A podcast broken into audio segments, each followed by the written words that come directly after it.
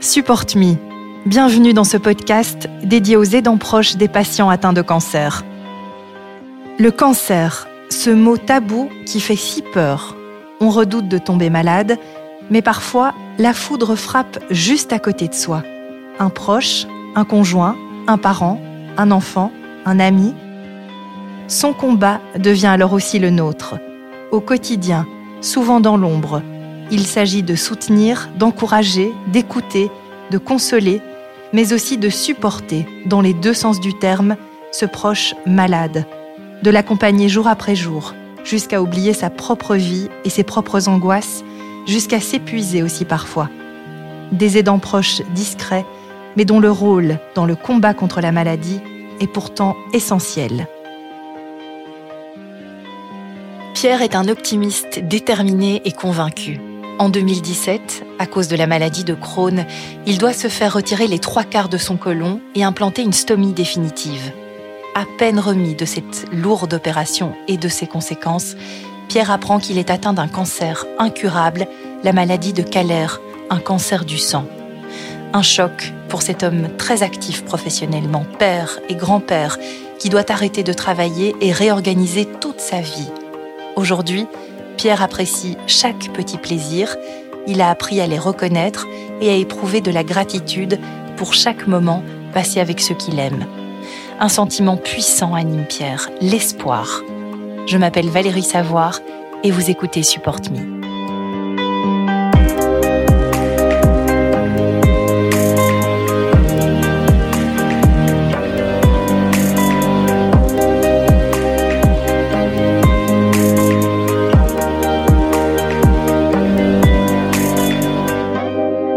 J'ai 66 ans, j'habite à Ravre, c'est dans le sud de la ville de Gand, euh, en Flandre orientale. Euh, je suis marié, j'ai deux enfants, deux fils et trois petits-enfants. Euh, comme profession, j'ai toujours été un conseiller. Euh, du fait que j'ai fait mes études à l'université de Gand et que j'ai fait la réussite en marketing, management et communication, euh, j'étais surtout spécialisé d'être conseiller pour secteur alimentaire international. Mais du fait que j'ai aussi fait la communication dans mon bureau, dans mon entreprise, j'ai été aussi dans le média, c'est-à-dire euh, pour certains journaux, et aussi à la télévision belge néerlandophone, que la radio 1 et 2 aussi néerlandophone. D'autre part, j'ai fait aussi euh, où j'ai été aussi conseiller pour des entreprises au niveau de leur marketing, de leur euh, communication vers l'extérieur, vers les clients, vers les consommateurs. Euh, au moment que on passait des vacances en 2019, il y a maintenant un peu plus que deux ans, euh, dans le retour, j'ai commencé à avoir des problèmes à mon dos que je n'ai jamais connus avant. Après une visite chez mon médecin euh, elle m'a envoyé vers euh, l'université de Gand, l'hôpital de l'université de Gand, où on a constaté que j'avais quand même déjà des blessures euh, dans mon dos, mais que l'origine de ces blessures, c'était le cancer, comme on dit, la maladie de Carrette, qui est aussi expliqué au nom de euh, myélome multiple, qui, attaque vraiment le dos euh, mais aussi autre part euh, du corps, et qu'on a commencé à dire il faut commencer à suivre certains traitements, euh, comme le chémo, qui a commencé déjà trois jours après que j'ai reçu, disons, la diagnose. Du fait que j'ai travaillé dans le secteur de la communication et, disons, du marketing, j'étais déjà bien au courant de certains types de cancers mais le cancer, qu'on m'a euh, expliqué, n'était pas connu pour moi, qui était un peu euh, embêtant du fait que je ne connaissais pas euh, l'avenir de, de cette ou l'impact de, de, ce cancer dans ma vie. Ça, c'était un peu l'inconnu qui faisait déjà un choc au moment qu'on m'a donné cette explication.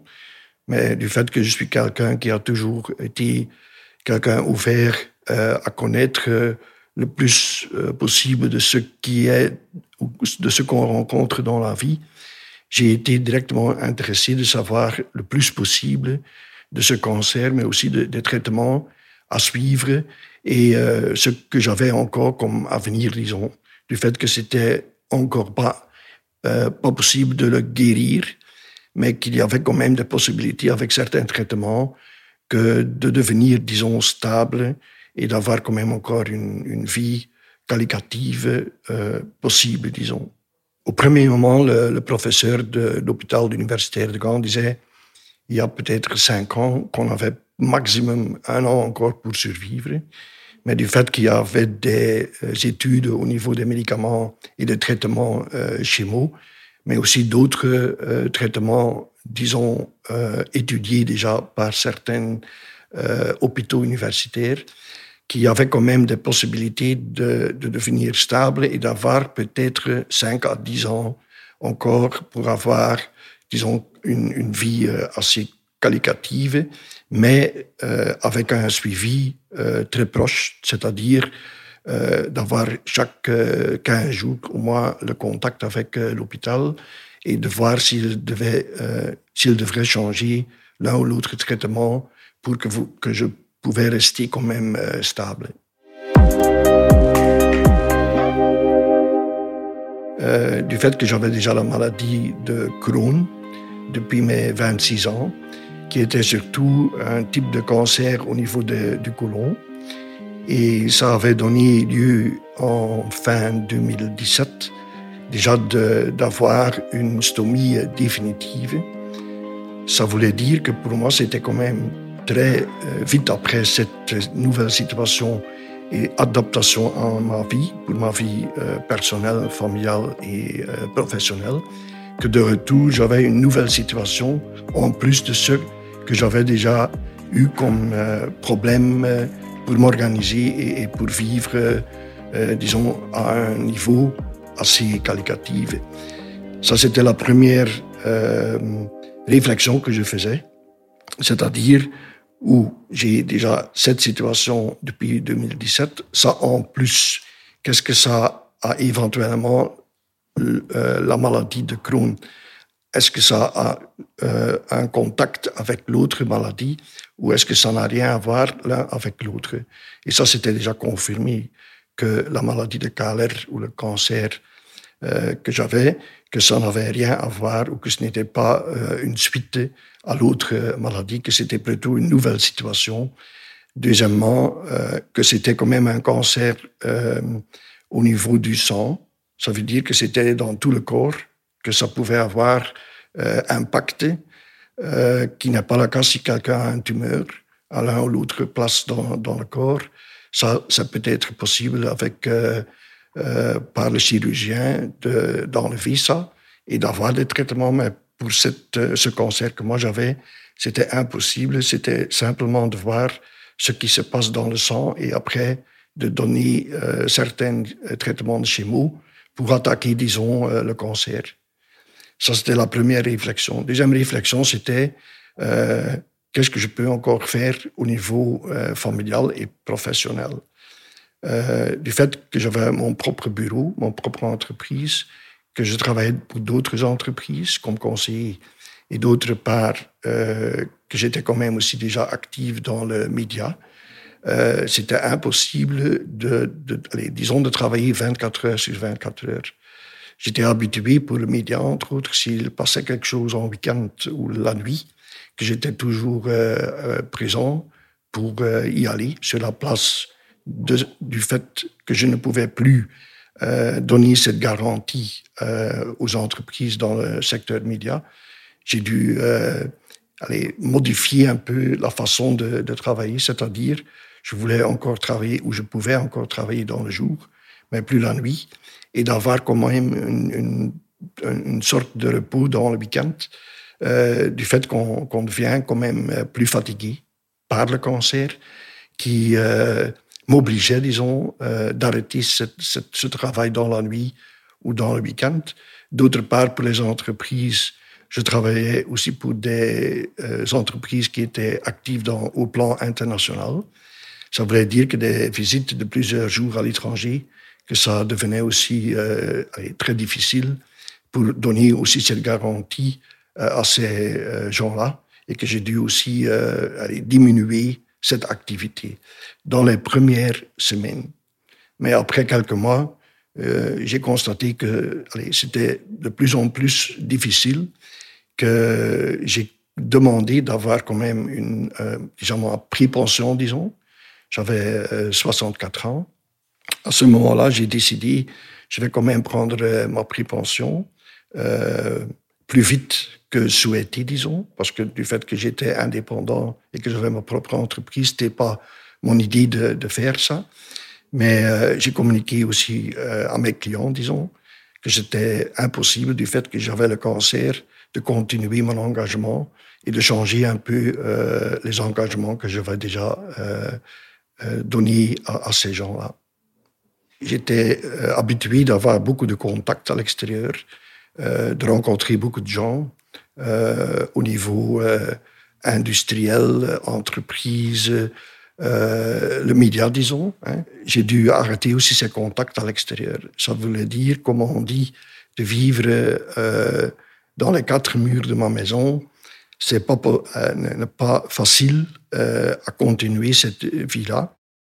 Résilience, euh, c'est quelque chose que j'ai connu déjà fin 2017 euh, avec l'astomie définitive que j'ai dû trouver quand même des éléments dans ma vie.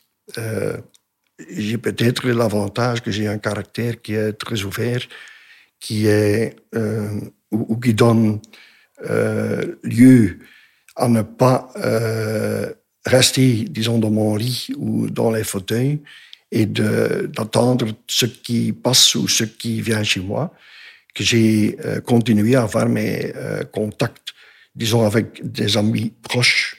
De l'autre côté, en première euh, rang, disons, la famille. Euh, mon épouse, mes enfants, mes petits-enfants, euh, pour déjà avoir ces contacts-là et d'avoir aussi le support, disons, euh, pour les moments difficiles, d'avoir quand même euh, possibilité d'avoir ce contact avec ces gens-là tout proches. Mais d'autre côté, pour mes amis qui, qui m'ont connu, qui m'ont rencontré, qui connaissent euh, vraiment mon caractère, et qui savait bien euh, que je n'étais pas la personne qui restait euh, dans le coin, dans, allez, dans le petit coin de ma maison, euh, et que avec l'internet, euh, la téléphone, euh, euh, le WhatsApp et finalement aussi le, FaceTime, que j'ai quand même continué à suivre ce qui se passait à l'extérieur de ma vie à ce moment-là et que j'avais toujours aussi le respect et l'appréciation des gens qui me connaissent bien qui ont aussi continué euh, à me voir. Si ce n'était pas physiquement direct, c'était quand même par, comme j'ai dit, le WhatsApp ou le FaceTime, euh, qui m'a donné aussi beaucoup de courage et aussi qui apportait certaines choses aussi à ma résilience que j'ai, disons, de moi-même, mais qui devenait quand même plus fort du fait que ces gens-là ne m'ont pas laissé tomber, disons. La résilience, euh, la majorité des entrepreneurs sont des gens qui ont de la résilience. Mais comme personne euh, privée, disons, euh, l'autre part n'est pas si facile. Et ça, se fait, disons, euh, pas après pas, disons, pas en, une fois. Euh, c'est quelque chose qu'il faut euh, chaque jour de retour un peu faire la réflexion qu'est-ce que je peux ou qu'est-ce que je veux encore faire avec ma vie? Et c'est plutôt de vouloir, du fait que je n'étais plus obligé de le faire, euh, parce que c'est aussi un aspect très important euh, pour une famille. Il y a aussi euh, l'aspect financier. Si on est habitué de gagner sa vie et de vivre, disons, au niveau quali qualité, que beaucoup était possible, qu'à ce moment-là, il y a beaucoup de choses qui tombe, qui s'arrête. Euh, mais si vous avez encore, disons, pas de problème au niveau financier, là, vous avez encore aussi cet, cet effort de, ne pas rester dans le négatif de, la vie et de rester d'une d'un esprit positif. Ce que j'ai jusqu'aujourd'hui, disons, hein, on est deux ans et trois mois plus tard que le jour qu'on m'a communiqué le cancer, que j'ai réussi encore à, à, faire. Mes projets d'avenir ont, d'un côté, c'est une continuation du fait que j'ai été journaliste, que j'ai travaillé dans le monde de communication. Un certain jour, euh, j'ai dit, pourquoi faire ou d'écrire un livre Ça, c'est un de mes projets où je suis encore euh, actuellement euh, active. J'espère que fin de cette année, j'ai réussi à euh, mettre fin à ce projet-là. D'autre côté, dans euh, de ce qui est ma vie euh, euh, de famille ou privée, j'étais quelqu'un qui était déjà actif dans le monde des bateaux en voile. et j'avais justement en 2018 décidé d'aller suivre une formation, euh, d'avoir cette possibilité d'aller, disons, à l'étranger, par exemple, à l'Angleterre ou euh, vers la Grèce ou le, le, Croate, pour y aller en bateau à voile et de se promener, disons, de prendre seulement vacances, mais euh, aller de d'avoir quand même cette possibilité d'une vie, je peux dire ensoleillée, hein, d'une vie ensoleillée, mais pas seulement par le soleil, mais aussi par le fait que j'avais encore la possibilité de le faire moi-même. Moi, je n'ai pas euh, eu cette possibilité de le faire. Du fait, le cancer était communiqué en juin. La formation commençait en septembre de la même année. Et jusqu'à aujourd'hui, je n'ai pas encore eu la possibilité de, de continuer cette formation. Mais ça, ça c'est aussi un projet euh, pour moi-même, pour l'avenir, d'avoir encore cette possibilité. Les priorités, c'est devenu, disons, aujourd'hui, euh, encore plus que dans le passé, c'est la santé. Euh, deuxièmement, le, contact avec tous les gens qui sont proches de moi-même. Euh, mon épouse, mes, enfants, mes petits-enfants.